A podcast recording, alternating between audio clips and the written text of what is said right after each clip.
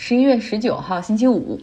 下周四就是美国的感恩节 （Thanksgiving）。啊，进入十一月份之后，很多人家已经摘去了之前万圣节的骷髅的那种恐怖的装置，然后现在呢，还没有开始放上这个圣诞节的装置，估计会在感恩节之后的那一周陆续采购圣诞树以及挂上门前的彩灯。大家约定俗成是把圣诞节的气氛留到十二月份再来制造，但是在加拿大，他们最高法院的法官在十一月初就换上了带引号的哈圣诞新装，那原来无聊的那种黑色的袍子被红色的带着白色毛边的这种袍子给取代了，看起来就像圣诞老人提前登场。我原来以为他们只是拍一组照片而已，但是后来发现有一些活动的时候，他们也会穿着这个衣服。那美国的一些热心网友就开玩笑说：“哇，他们都这么拼，这么穿了，那北极是他们的了。我们美国人不跟他们争。”然后另外还有人说：“穿这么可爱去庭审，那么最终的审判结果罪名是不是 You are naughty？你很淘气？”就是因为圣诞老人通常是跟孩子这么说嘛。然后另外呢，还有一个人说，我以为圣诞老人是一个人，结果加拿大给了我九个哈。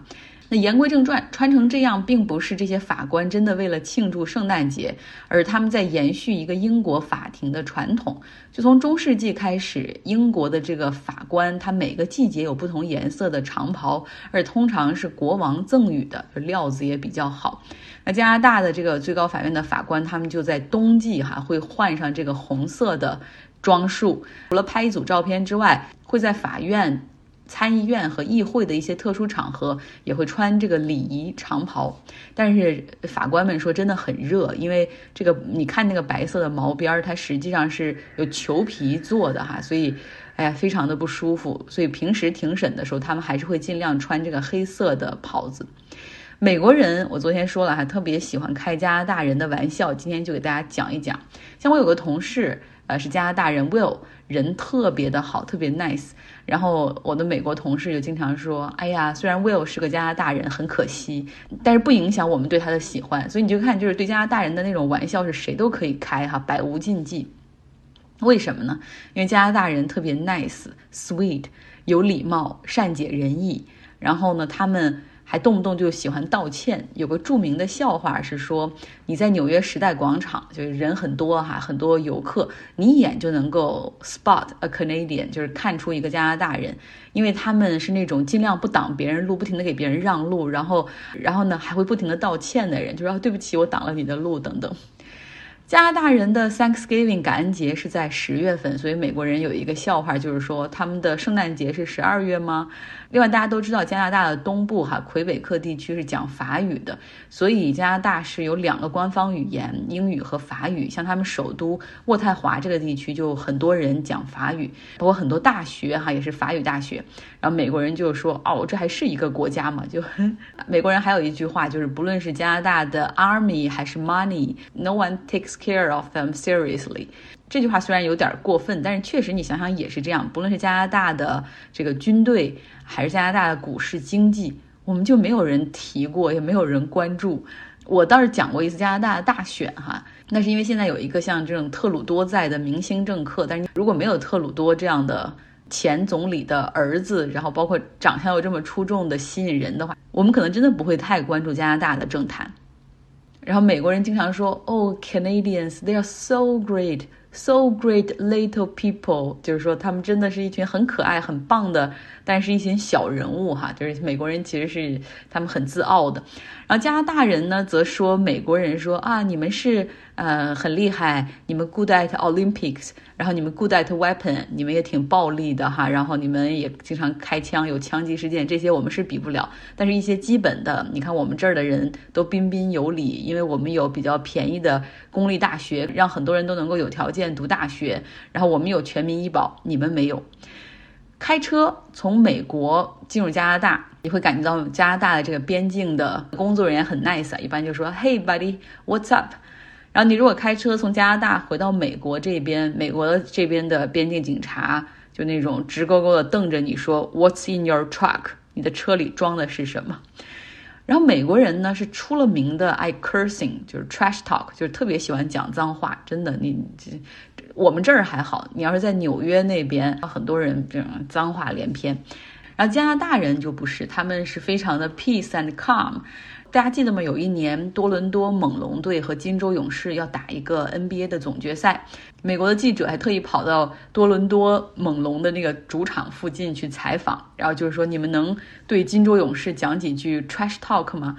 然后那加拿大人都说哦，我们不讲，我们是加拿大人，我们是文明人啊，我们为什么要讲那个 trash talk？我们为什么要说这种不好的话呢？然后等等，如果要是想赢球的话，就用实力来说明吧。就美国人自己觉得加拿大人是很怕他们的，因为美国人都很暴力嘛，你也不知道谁有没有枪支。然后这种新闻在加拿大播出之后，好像更是给人一种印象哈，很明显的哈。如果说美国人走在时代广场的这个被人挤了一下，他就会说他会大喊 “screw you”，去死吧。而加拿大人如果被人挤了一下或者撞了一下，他会说 “excuse me，I didn't see you”，对不起，我没看到你。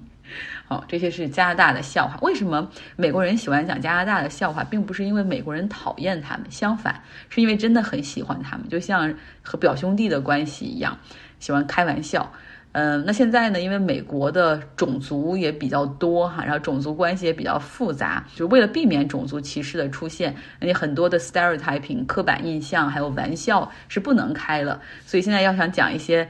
嗯，适合所有美国人都听的笑话，那就只能拿他们的隔壁邻居加拿大来开了。那讲墨西哥也不合适哈，因为你好像也设立着种族歧视。但是加拿大因为跟美国的人口结构比美国还要更白一点哈，所以讲白人的笑话基本上是不用担心的。好，加拿大最近他们的 B.C 省汛情比较牵动人心，大概有一点八万人被困在偏远地区，很多人是那种在农场工作或者农场主，他们不愿意离开自己的家园和牲畜，所以我传了一张图片，大家可以看到有一个农夫哈，他在撤离的时候还带着他的两头奶牛一起哈，就基本上是很不太现实的。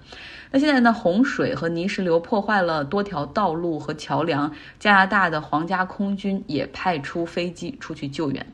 我们最近在看这本书《文明的冲突》里面，讲到了一些没有核心文化的国家，其中他就讲到加拿大。哎，就是说这个国家它既有英国的文化，也有法国的文化，基本上是西边英国。东边法国，然后呢，那些跟美国接壤的大城市基本上受美国的影响，所以这样的国家是认为说未来有一天像魁北克独立，没有人会觉得意外哈。还有一类呢，作者亨廷顿给归结成为国家文明转型失败的国家，他其中指出像土耳其就是一个。一战过后，凯末尔世俗化改革，希望带着土耳其加入西方阵营，哈，确实打破了很多宗教的枷锁，废除了宗教法庭等等，所有的东西都现代化。但是递交了欧盟的申请，久久不被接纳哈，所以后来土耳其人也逐渐认清了，就是西方文明中永远不会有他一席，还是要发展自己的文化。于是我们现在看到了埃尔多安的这种把土耳其往宗教化的这个路子上带哈，也有很多人支持。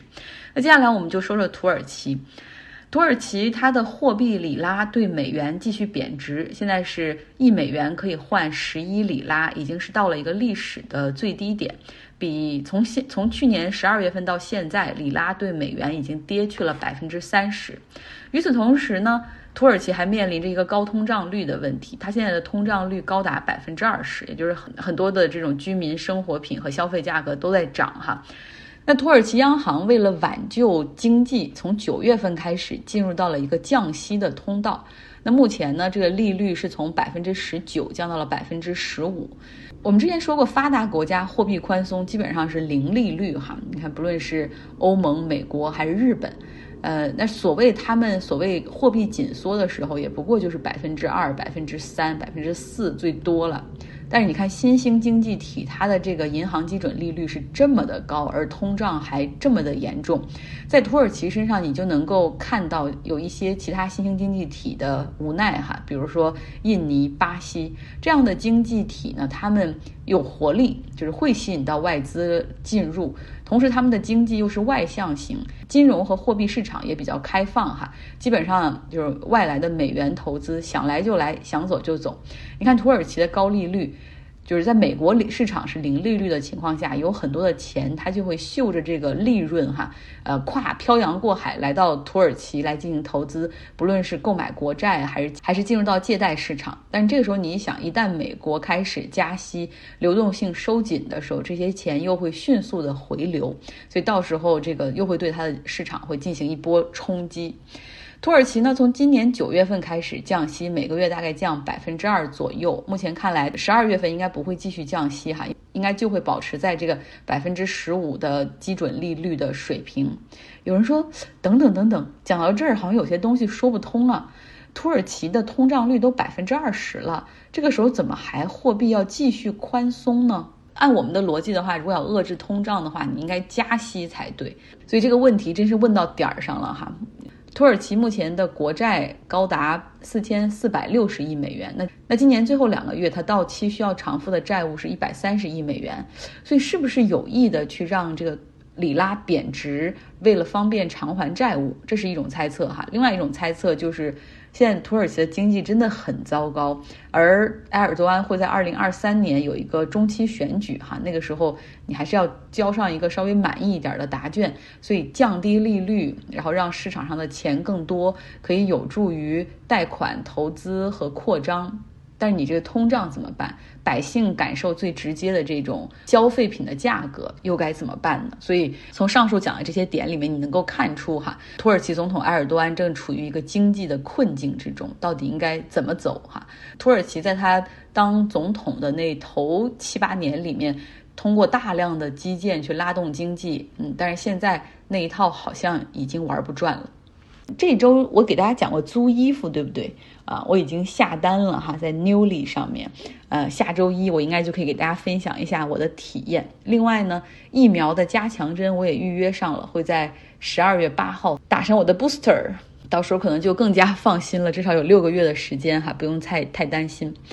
最后说一个动物界的哈，超过五千万只的红蟹正在进行一年一次的大迁徙，这个正发生在澳大利亚西部的圣诞岛。这个岛实际上距离澳大利亚本土有点远，它靠近印尼那一侧。这个岛上呢属于热带雨林气候，那每年十一月份到这个一月初的雨季期间，这些红蟹会挑选一个时间进行迁徙和繁殖。它们会从地势比较高的雨林高原出发，然后前往印度洋的海滩，然后一路会经过悬崖，然后人类的公路、水沟、铁路，到这个海滩上去挖洞啊，交配产卵。那这一次迁徙也会是红蟹生命中的呃最大的一次冒险，也堪称这个地球上最艰难的迁徙哈，因为每一年实际上都会有上百万只的红蟹死于非命，就一会儿从悬崖上掉下去了，一会儿卡在这个路上，或者是被人的汽被人类的汽车给给给压死了一片，这种情况也发生。但是现在这些年呢，随着这种大家对动物保护的意识增强，像这圣诞岛上当地的人都会。到它的这个迁徙期的时候，他们会封闭一些公路，哈，设置了螃蟹通道，专门供他们来走。他们的迁徙通常发生在满月之后，哈，所以大家看到昨天那么大的月亮，然后他们就也感受到了这种地球引力的变化，或者是也感受到了月亮的变化，所以开始了这个迁徙和繁殖。除了人类之外，实际上这些红蟹在岛上还有一个敌人，就是蚂蚁。这些蚂蚁据说是来自非洲的这种外来物种，哈，然后他们会结成群，在红蟹的迁徙的过程之中对它们进行攻击。大卫·爱登堡爵士他那个《美丽星球》里面有一集哈，专门讲过红蟹的繁殖和迁徙，很有意思。然后里面还讲到这个鲸鲨，就一种鲨鱼，它每一年都会到这个红蟹繁殖季节的时候，特意来到这个圣诞岛这边去等着吃些美味哈。在涨潮的时候，它会进行攻击哈，然后大口大口的去吃这些卵以及刚刚长成的小螃蟹。这就是自然界。OK。今天的节目就是这样，希望您有一个愉快的周末。